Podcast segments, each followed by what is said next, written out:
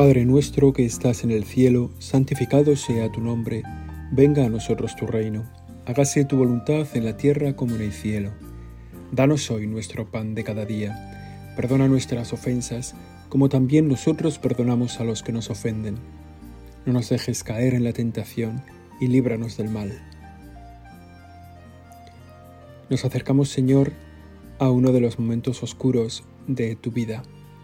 Mejor dicho, a uno de los momentos oscuros de nuestra vida contigo, que es el momento de la oración en el huerto de los olivos.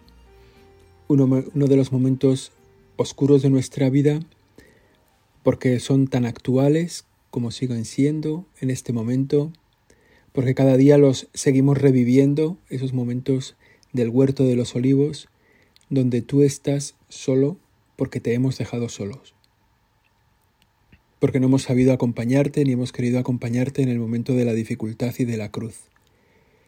Uno de los momentos que más vergüenza nos causan de los que leemos en el Evangelio, porque es de los que mejor nos representan muchas veces, y que son para nosotros un punto de examen, al mismo tiempo un punto de, renovación en nuestra vida, de deseo de no dejarte nunca solo, de estar a tu lado, de adorarte, de estar contigo en las buenas y en las malas, de no dejarte nunca solo. Sin embargo, nos damos cuenta de que cuando vienen las dificultades, cuando tenemos nosotros que poner una palabra de luz, de esperanza, de fe, cuando en una dificultad gorda, pues notamos que nos vamos, que nuestra tendencia es a dejarte ahí y, y ya tú te apañas.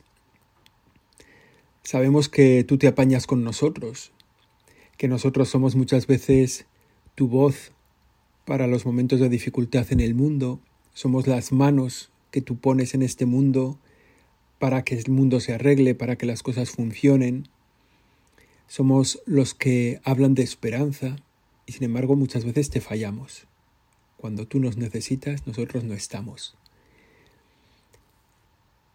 Después de cantar el himno, salieron para el monte de los olivos. Jesús les dijo, todos os escandalizaréis, como está escrito, heriré al pastor y se dispersarán las ovejas. Pero cuando resucite iré delante de vosotros a Galilea. Pedro le replicó, aunque todos caigan, yo no. Jesús le dice, en verdad te digo que hoy esta misma noche, antes que, que el gallo cante dos veces, tú me habrás negado tres. Pero él insistía, aunque tenga que morir contigo, no te negaré. Y los demás decían lo mismo, Llegan a un huerto que se llama Gesemanei y dice a sus discípulos, Sentaos aquí mientras voy a orar. Se lleva consigo a Pedro, a Santiago y a Juan.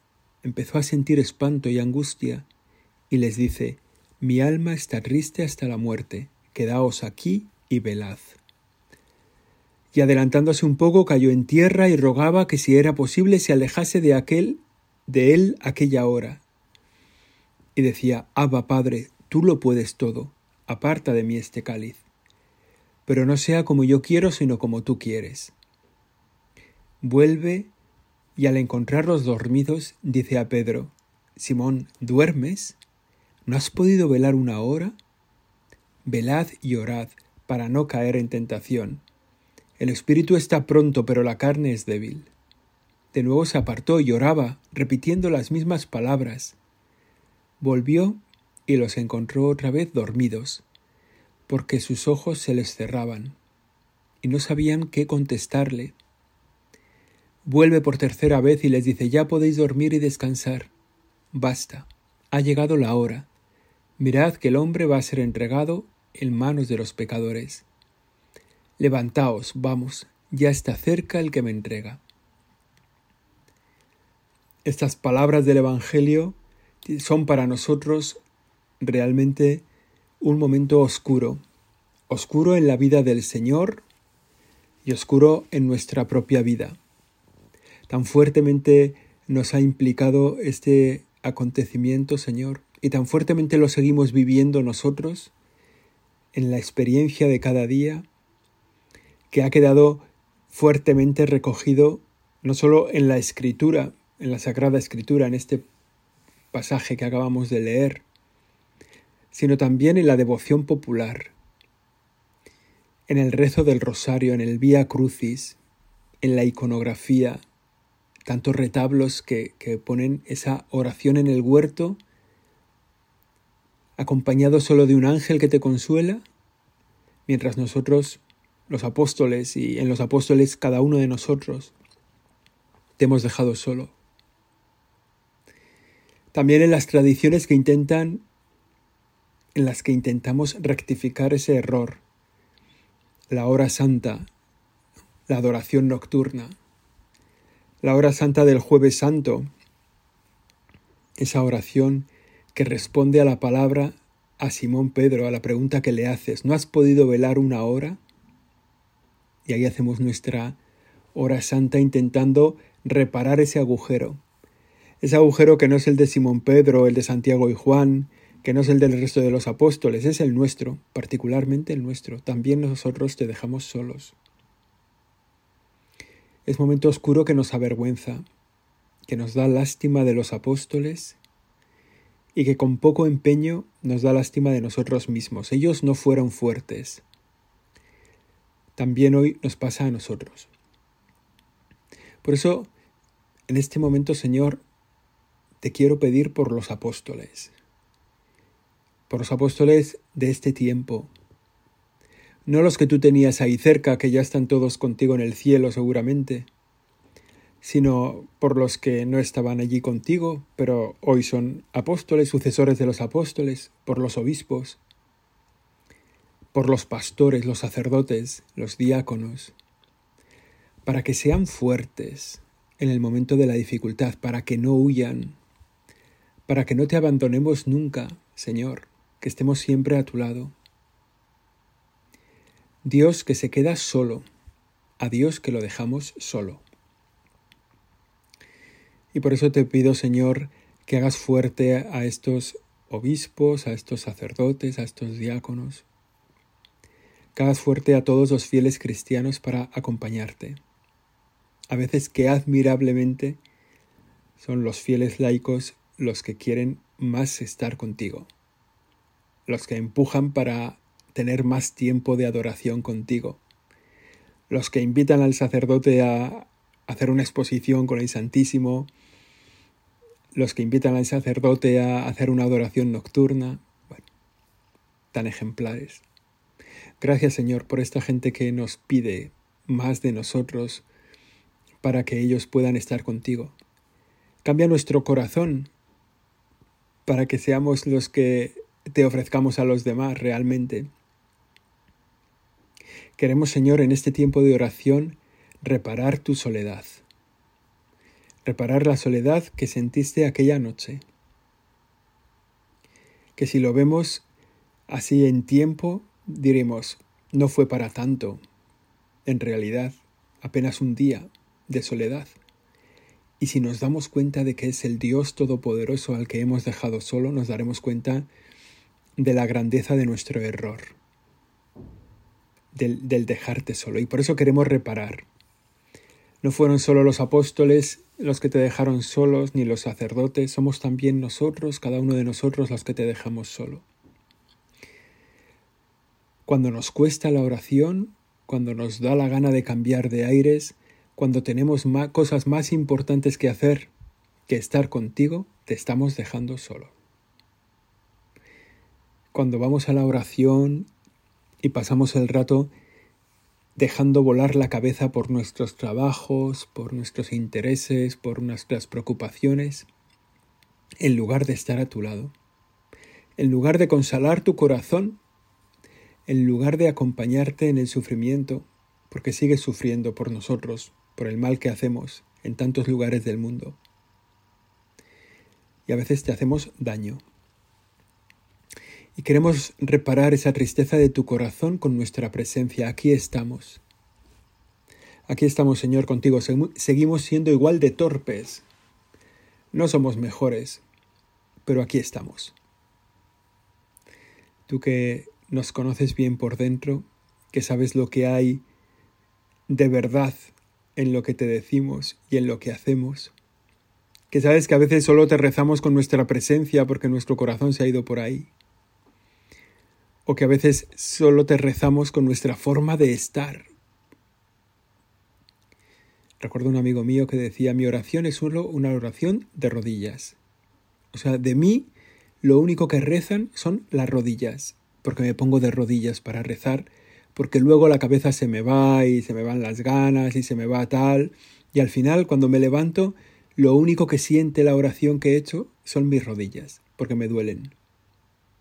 Y todo lo demás, pero sé que al Señor le he agradado con las rodillas porque mi corazón está fuera, porque mi cabeza está en otra cosa, porque mis sentimientos están en no sé dónde, porque me he preocupado de...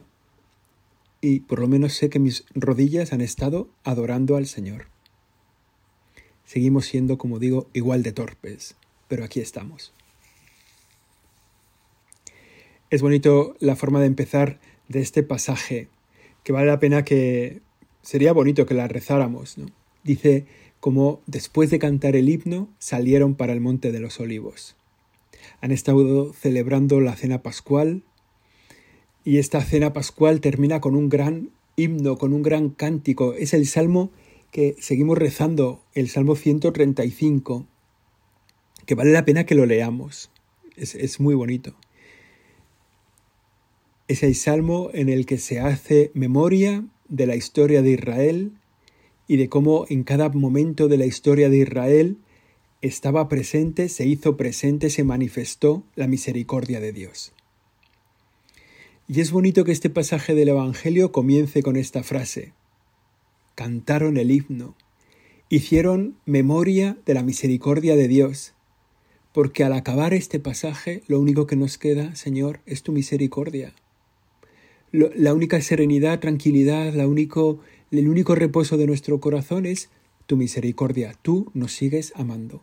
A pesar de los cenizos, de los dormidos, a pesar de los olvidos, a pesar de que no hemos estado contigo, a pesar de nuestro abandono, es eterna tu misericordia. Ese salmo es una letanía con esta frase siempre repetida, ¿no? Porque es eterna tu misericordia. Entonces va narrando toda la historia de Israel con esa afirmación, porque es eterna tu misericordia. Todos los acontecimientos, los buenos y los malos, los momentos de alegría y de tristeza, los momentos de dificultad, de pelea, de lucha, los momentos incluso de muerte, hacen visible, se terminan en cada frase con esa expresión, porque es eterna su misericordia. Todo lo que les ocurrió al pueblo de Israel, todo lo que nos ocurre a nosotros, es presencia de Dios, expresión de la misericordia tuya, Señor, del amor que sientes por nosotros. Todo. Incluso las cosas malas que las juzgamos así a primera vista, que decimos esto no puede ser para bien, de aquí no puede salir ningún bien, incluso eso es expresión de tu misericordia, de tu cuidado por nosotros, y a veces no nos damos cuenta. Muchas veces nos creemos que nos ha pasado mal, no sabemos cómo ha sido tu misericordia, cómo tú nos has protegido, nos has cuidado, nos has amado en una cosa que nosotros la vemos y creemos que nos ha salido mal. Me acuerdo de una persona que siendo un chaval en el colegio repitió un curso. Y dices, oh, eso no puede ser bien nunca. ¿Cómo puede ser bueno repetir? Pero es que a los dos años volvió a repetir otra vez un curso. Y todavía iba a tener que repetir una tercera vez un curso un poco más adelante. Y dices, Jobar, de esta historia no puede salir nada bueno. Y salió una historia preciosa de un tipo que despertó su cabeza cuando correspondía y acabó, siendo el gran responsable de una empresa.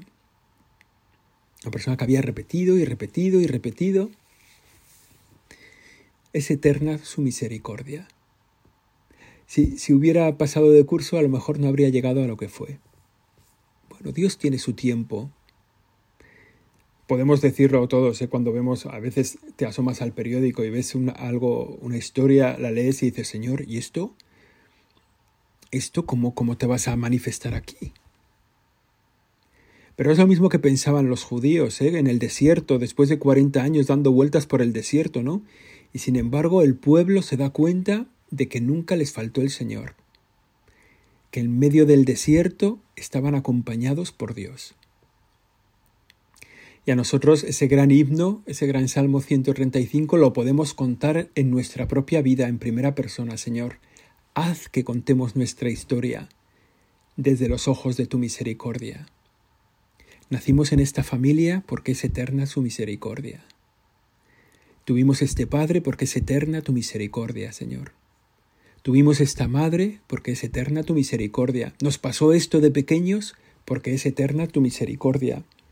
Tuvimos este accidente y esta pequeña desgracia o esta gran desgracia familiar porque es eterna tu misericordia. Nunca nos has faltado, Señor. Que podamos contar nuestra vida con este salmo de la cena pascual, el alel o ayel, no sé cómo se dice, no sé cómo se pronuncia, pero bueno, el ayel, ¿no? El 135, que vale la pena que lo recemos.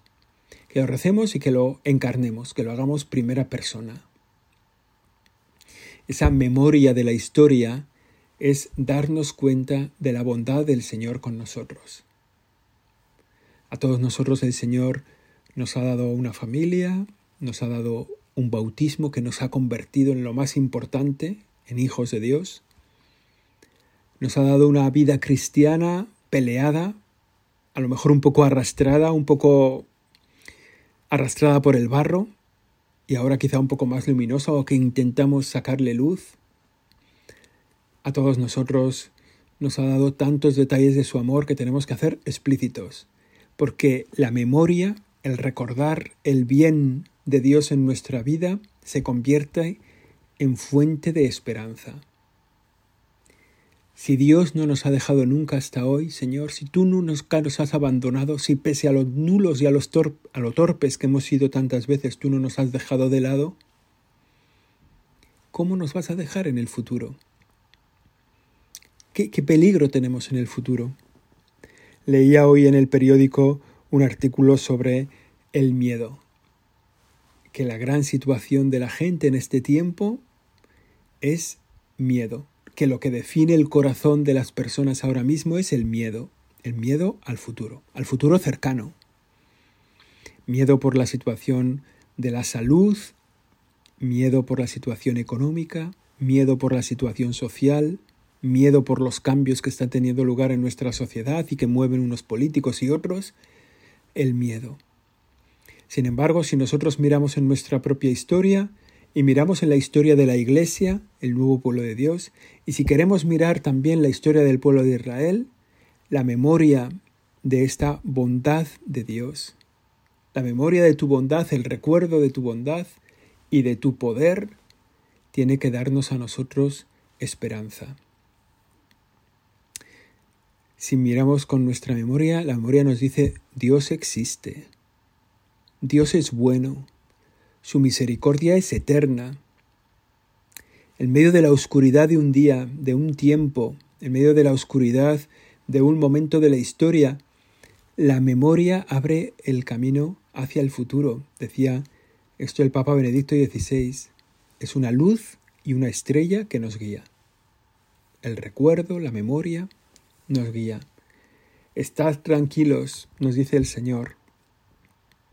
Nos lo recuerda en ese gran himno, que es el que rezan los apóstoles, y que seguramente días después leerían el acontecimiento de Jesucristo en la cruz como un es eterna su misericordia.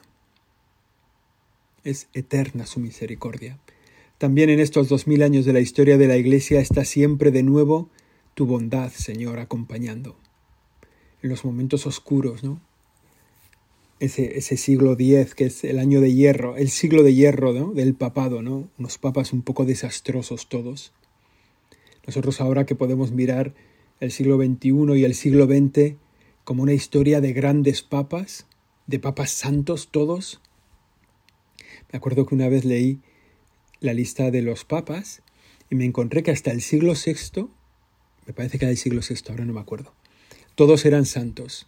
O sea, la lista de los papas que había publicado no sé dónde, hasta el siglo VI, todos los papas eran santos, ¿no? Y dices, wow, ¿qué institución en, la en el mundo, qué institución tendrá gente tan brillante como la iglesia? Pues luego también hubo, como digo, siglos de hierro, ¿no? de, de, papados un poco. Sin embargo, nosotros ahora podemos hablar casi, yo qué sé, ¿no? Desde finales, desde el siglo XIX prácticamente, todos los papas santos o en proceso de santificación. La palabra del Señor. Pensemos nosotros ahora a la luz de esta palabra de Dios, de esta memoria de la bondad de Dios, si hoy me encuentro en esa noche oscura, si nosotros hoy estamos en, esa, en ese miedo, si para nosotros esa palabra que leía en el periódico de que la sociedad vive con miedo, si nosotros estamos en esa situación, para hacer memoria de tu presencia, Señor, y poder decirte, ¿no? Tú me libras, porque tu misericordia es eterna. Como dice ese salmo, ¿no? Porque es eterna tu misericordia. Saldremos de esta porque es eterna tu misericordia.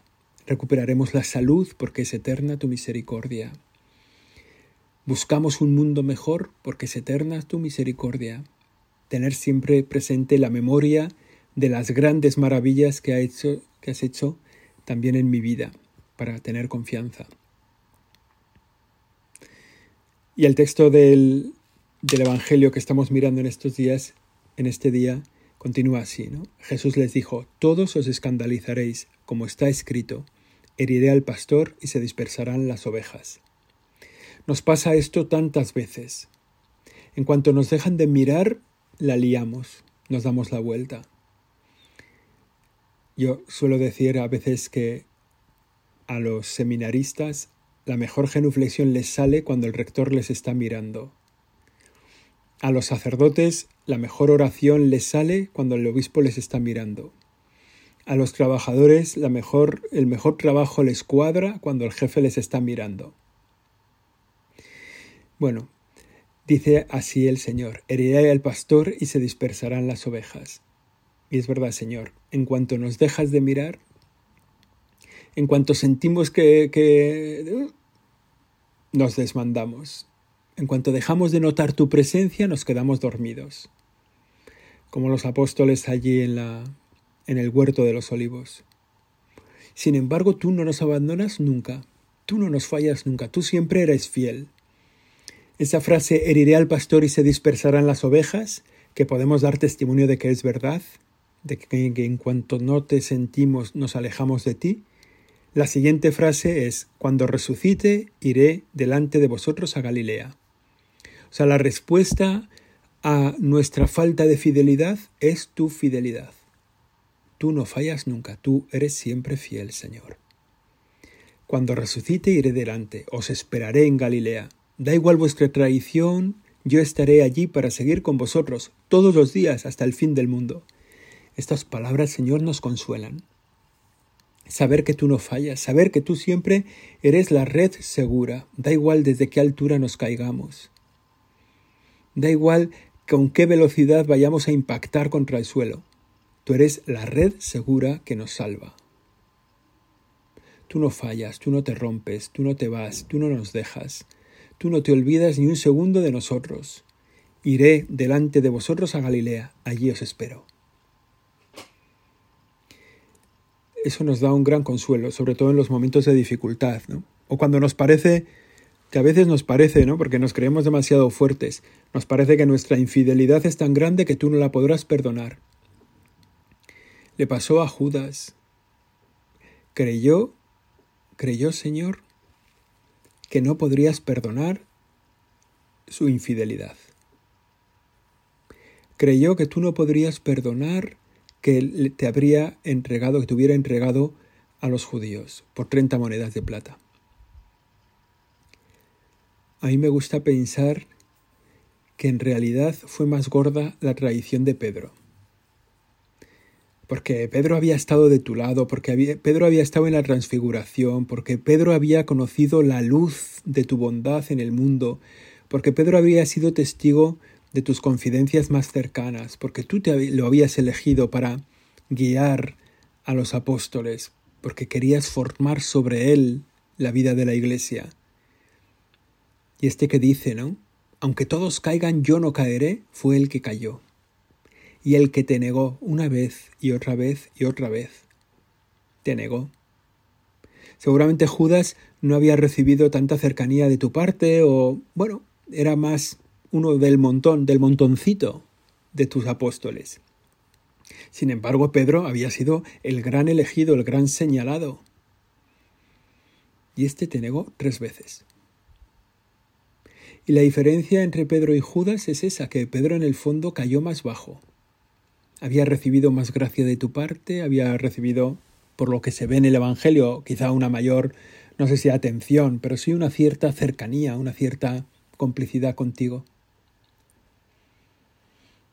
Y sin embargo te abandonó. Y la diferencia, la otra diferencia, es que Pedro pidió perdón. Y Judas no. Judas no creyó en tu misericordia. Judas ya no había oído ese gran salmo final de la última cena, es eterna tu misericordia. Él ya no lo había oído, él ya había salido. Había salido para hacer el negocio de tu compraventa. Y Pedro sí. Pedro había cantado lo de es eterna tu misericordia y pudo, en medio de su gran pecado, reconocer tu misericordia. Y eso le salva. Y está bien darnos cuenta de que todos los demás decían lo mismo. Aunque todos caigan, yo no, dice el Evangelio. En verdad te digo que hoy, esta misma noche, antes de que el gallo cante dos veces, tú me habrás negado tres.